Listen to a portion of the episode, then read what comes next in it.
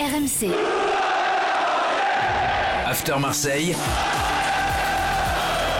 Le podcast Gilbert Bribois.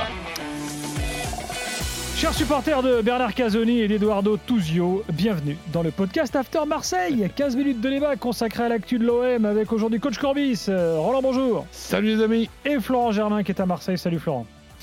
Salut coach, salut Gilbert, salut, Salut, à tous. Évaluation euh, après le match, évaluation de- traditionnelle après le match euh, à Lens et puis des débats euh, comme toutes les semaines. Est-ce que euh, le- l'OM vu ce week-end est un des meilleurs qu'on ait vu depuis le début de la saison? Peut-être même le meilleur, c'est ce que disaient certains observateurs. On va voir euh, si Florent et Roland sont d'accord. Euh, et puis euh, il faut qu'on parle de Milik euh, parce que Flo a des infos euh, à partager euh, et sa situation évidemment euh, crée le débat. C'est tout de suite dans le podcast After Marseille. Évaluation bien sûr démarrons avec notre euh, taulier jingle. Je, je suis impressionné. Le joueur, il est magnifique. Ah, qui a été magnifique euh, ce week-end Florent? Ouais, c'est compliqué parce que pour moi il y en a beaucoup qui ont été bons. Donc euh, hum, je vais dire William Saliba, que j'ai Mhm. trouvé impressionnant Ouais. derrière, Très très bon. Qui a donné le ton euh, défensivement. Tu avais l'impression qu'il envoyait un message d'emblée en disant les gars ça passe pas ce soir. Donc euh, Puis il sentait Euh, tout, voilà. il anticipait, ouais ouais, il- c'est surtout ça. Voilà l'anticipation. euh, voilà, il- bluffant là-dessus. Et après, puisque c'était quand même un gros match et, et qu'on peut peut-être rajouter du monde, je vais dire que le milieu de terrain dans son ensemble, à savoir euh, Gendouzi, Camara, ton chouchou, Oui, Euh, et Rongier ont été énormissimes. Camara, moi. ouais ouais non mais il a été, euh, il a été exceptionnel. Mais d'ailleurs, tu sais, Donc, euh, euh, il va falloir profiter du côté de Marseille, même si Longoria est capable encore de faire deux, trois exploits pour la saison prochaine. Mais savoir quand on regarde euh, l'OM de cette année et l'OM en plus de ce dernier match, que Camara et Saliba ne seront plus là, je ne dirais pas que ça fait chier, mais presque. Ouais, on verra. C'est vrai que Saliba, le seul argument, euh, bah, il va être euh, lui de, euh, de dire aux dirigeants d'Arsenal qui, qui, qui se sent bien à Marseille et qu'il aimerait rester, pourquoi pas ici. Mais après, on rappelle que c'est un prêt sans option d'achat et qu'a priori, les dirigeants d'Arsenal, ils sont pas bêtes. Hein. Ils- S'ils voient pas tous les matchs, au moins ils, ils en voient quelques-uns et ils sont au courant que Saliba est en train d'exploser ou, ou de confirmer tous les talents qu'on voyait en lui. Donc, euh, c'est, ça va être compliqué de le garder, ça c'est sûr et certain, donc faut en profiter. Euh, alors, on va parler du match en globalité, dans sa globalité dans quelques instants, et notamment des performances marseillaises à l'extérieur, qui sont assez étonnantes. Euh, mais d'abord, un petit boulet. La prestation, elle est honteuse. Vous devriez vous cacher aujourd'hui. Alors, Ah, il, pas jusqu'à se cacher, mais euh, c'est vrai que Luis Enrique a un petit peu été en dessous, pour euh, pas être original. ouais. Euh, et le, le début de match de Payet aussi. Euh, je trouvais qu'au début de match. Attends, non, tu fais des boulets euh, sur des morceaux Ouais, de match. des- des mi-boulets, tu sais, des boulets Bon, 25 minutes. Ok. Non, c'est dur. Mais tu vois, c'est pour varier parce que sinon, sur Luis Enrique. Et encore, je suis dur avec Luis Enrique là parce que je trouve qu'il a montré certaines choses, contrairement à des matchs où il. Je sais pas si tu es d'accord, coach, où il manquait quasiment tout. Je sais pas, j'ai quand même le sentiment qu'il s'améliore un petit peu. Euh, que euh, au moins il sait mieux utiliser sa vitesse. Après, euh, voilà, faut qu'il soit plus tranchant euh, dans la zone décisive euh, parce que euh, ça reste un attaquant et à un moment donné, il faut qu'il trouve euh, la lucidité de faire la bonne passe, de Moi, savoir je- se mettre en position de frappe et tout. Mais bon, Moi, je pense y- qu'il je faut trouve qu'il y a un peu de trouve, mieux, quand même. Je pense, oui, oh, si tu veux, c'est pas difficile non plus. Mais euh, Vous partez de loin, oui. Oui, je, je, je trouve qu'il faut surtout qu'il trouve le bon club pour être prêté. Euh, L'OM, pour moi, pour lui, en ce moment, avec euh, cette marge de progression qui doit exister, mais qu'il qu'il faut qu'on voit, et je pense qu'en en, en ce moment, c'est trop haut pour lui. Là, il y a crise de vertige d'être- titulaire à l'Olympique de Marseille. Juste une petite parenthèse, donc euh, Rongier, il est définitivement latéral. hein. il Ben, la- la- latéral il- particulier. mi-latéral, mi-milieu, quoi, Oui, enfin bon. coach. Ouais, C'est ça. Mais oui, mais, mais c'est comme. Oui, euh, mais là, tu n'avais pas de défense à 3, par exemple. Ah si Mais C'est une elle, défense- elle, elle- elle- elle- elle est- elle est un petit peu fausse, cette défense à 3. Euh, voilà. C'est l'arrière central côté gauche, il joue arrière gauche. Non, mais en fait, c'est euh, il est latéral. En fait, c'est euh, une vraiment défense à, on sait pas. En fait, on sait c'est un peu con. Ah, mais pas comment la c'est si, c'est une défense à Mais c'est- 4, mais c'est sauf une- que c'est à, une à la perte défense du qui prend- ballon, Qui prend pas beaucoup de buts. C'est une défense à 4, sauf que quand l'OM a le ballon, lui, il s'intègre au milieu de terrain. Et c'est pour ça que je disais que il, je le Mais moi, j'ai l'impression de le voir plus souvent quand même collé à la ligne que euh, au milieu. Non, non, non, non, Non non. Bah, il est peut-être une- que. Non, mais c'est vrai que tu vois, quand le match il va commencer, qu'il se met en place, euh, il se met latéral droit. Mm. Euh, ça, c'est vrai, mais on le voit beaucoup euh, intégrer le milieu de terrain, être aux côtés de Gendouzi. D'ailleurs, euh, il, il a une occasion de frappe. je veux dire, c'est pas une position de latéral droit quand il est en position de frappe. hein. Il est à l'entrée de la surface. donc, souvent, non, il vient s'intégrer au jeu. Et ça, je trouve qu'il le fait magnifiquement. Et vous l'avez bien expliqué en plus dans l'after Ouais, quand, il est- quand il avait été Oui, invité. mais enfin, quand Donc, il il- l'a expliqué dans l'after, tu avais, l'impression qu'en fait, bon, bah, être latéral euh, était la conséquence de certaines situations, était pas le truc originel. Alors que moi, j'ai l'impression qu'en fait, c'est inversé. Je pense qu'il est plus souvent latéral Bah, et qu'il va vers le Non, milieu. mais ta Mais bon, remarque, elle est ouais. intéressante parce que, en fait, j'ai le sentiment que hum, ça a été inversé. Tu, tu sais, on, on a- on expliquait qu'avec Sampaoli, il y avait eu un peu une bascule après les matchs allés contre Lens et contre Lille. Et donc, c'est très intéressant parce que j'ai quand même le sentiment que Rongier, au départ, pour faire simple, il était milieu de terrain, puis comme tu le dis de temps en temps, latéral droit. Ça, c'était un peu le côté foufou de, euh, de Sampaoli au début de saison où on lui disait, bon, quand même, euh, quand on est en difficulté, tu reviens défendre à droite. Et là, effectivement, il est latéral droit.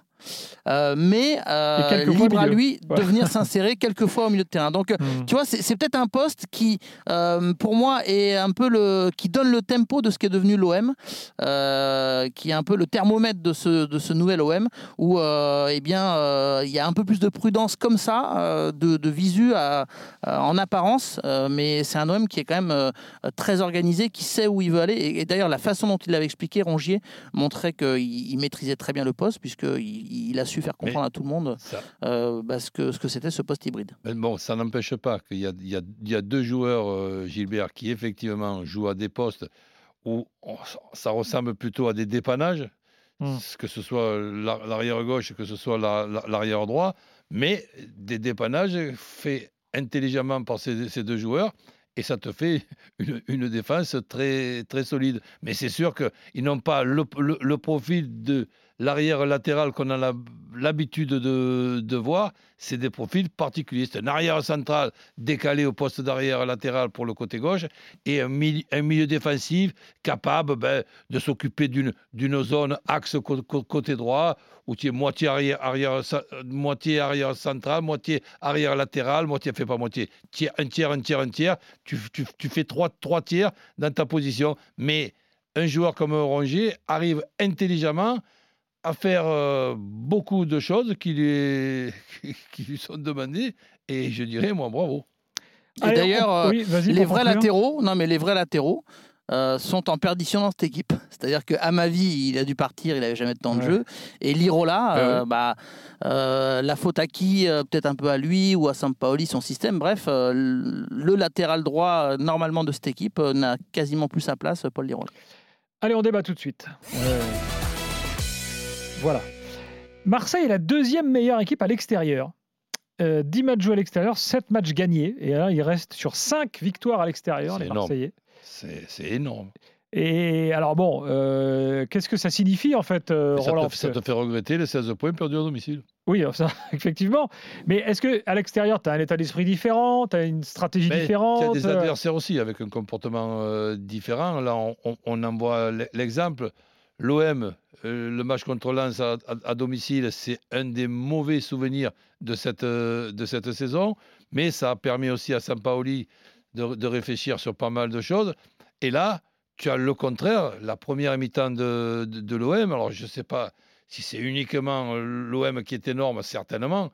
Mm. Et Lens qui, qui, qui ne ressemble à rien dans cette première euh, mi-temps. Lens méc- méco- méconnaissable, à l'image de, de- de Fofana. Fofana qui fait un malheur, qui prend tous les louanges de. Fofana, après le match, a dit ils ont parfaitement su lire, lire notre jeu. Ben, com- complètement. Et donc, ce qui s'est ce qui s'est passé aussi avec les félicitations méritées hein, de, de Sampaoli sur Fofana, Mm. eh là, c'est sûr que le, Fo- le Fofana de ce, de ce match-là, c'est un Fofana méconnaissable à l'image de son équipe.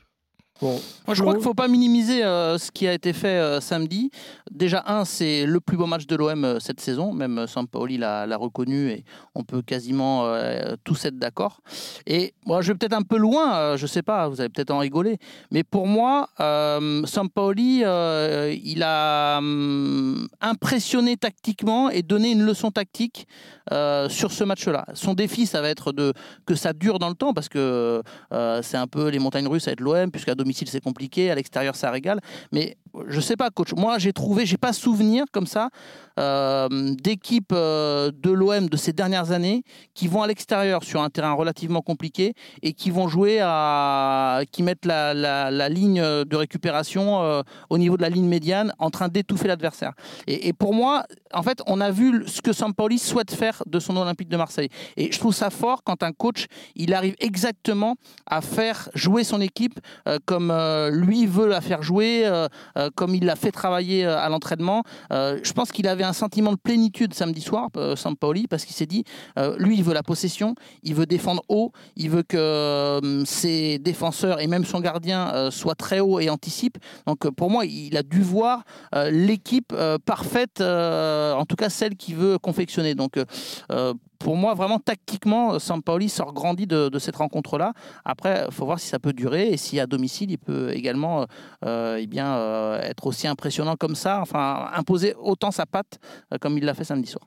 Mais je ne vois pas pourquoi on n'y arriverait pas du côté de, de Marseille à être redoutable à, à- à do- à domicile, dans- avec, si tu veux, une, une période où tout est, euh, où tout marche bien, il y a la confiance, il y a, il y a si, tu veux, le, public est revenu, même si en ce moment, malheureusement, il y a, il y a encore un problème pour, pour que le stade soit, soit plein.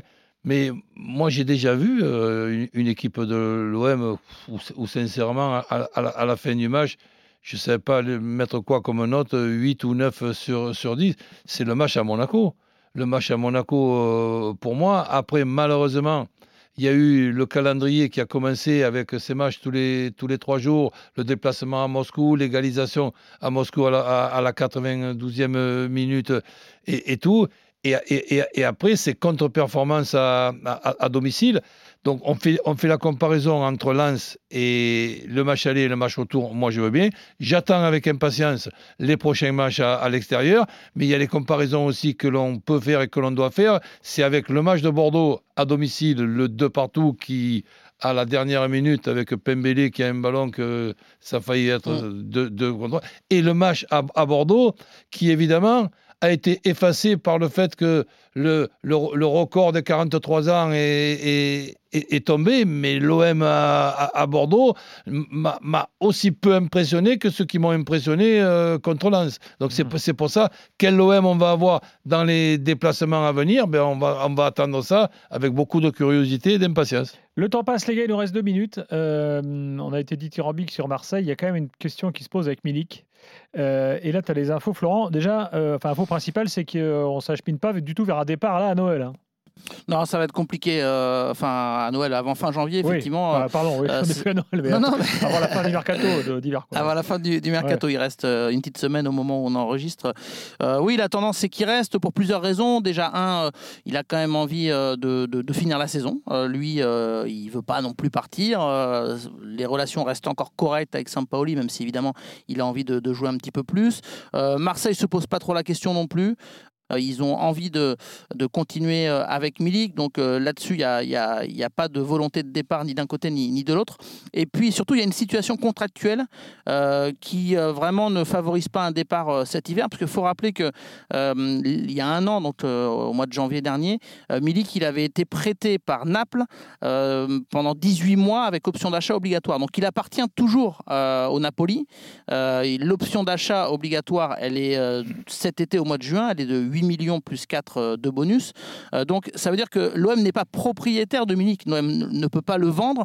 Donc ce qui peut uniquement se passer, c'est qu'un club éventuellement arrive avec des liquidités importantes, euh, paye une indemnité qu'il faudra renégocier avec Naples, paye également l'OM parce que du coup on casserait le prêt qui est en cours euh, et l'OM du coup se retrouverait avec un joueur qui dont finalement ils n'auront même pas la propriété, entre guillemets, le mot n'est pas beau pour un joueur, mais c'est comme ça, euh, cet été avec une éventuelle plus-value, parce que vous avez bien compris que si Ouais. on arrive au terme du contrat cette saison, euh, là, l'OM aura plus de liberté pour faire une plus-value et le vendre à un prix plus intéressant. L'OM sera vraiment eh bien, propriétaire de Arek Milik, même s'il y a 20% après à la revente. Donc, si vous voulez, c'est un casse-tête monumental.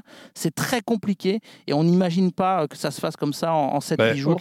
Euh, donc, euh, a priori, Milik va, va rester à pour, pour conclure. Ben, disons que avant de voir un petit peu ce qui se passera financièrement euh, pour, pour Milik, essayons de regarder un petit peu la saison qui reste à terminer. Il y a la Coupe de France euh, encore avec la, la possibilité, en jouant à domicile, de rencontrer Montpellier qui sera amputé de 4 ou 5 euh, de leurs énormes joueurs.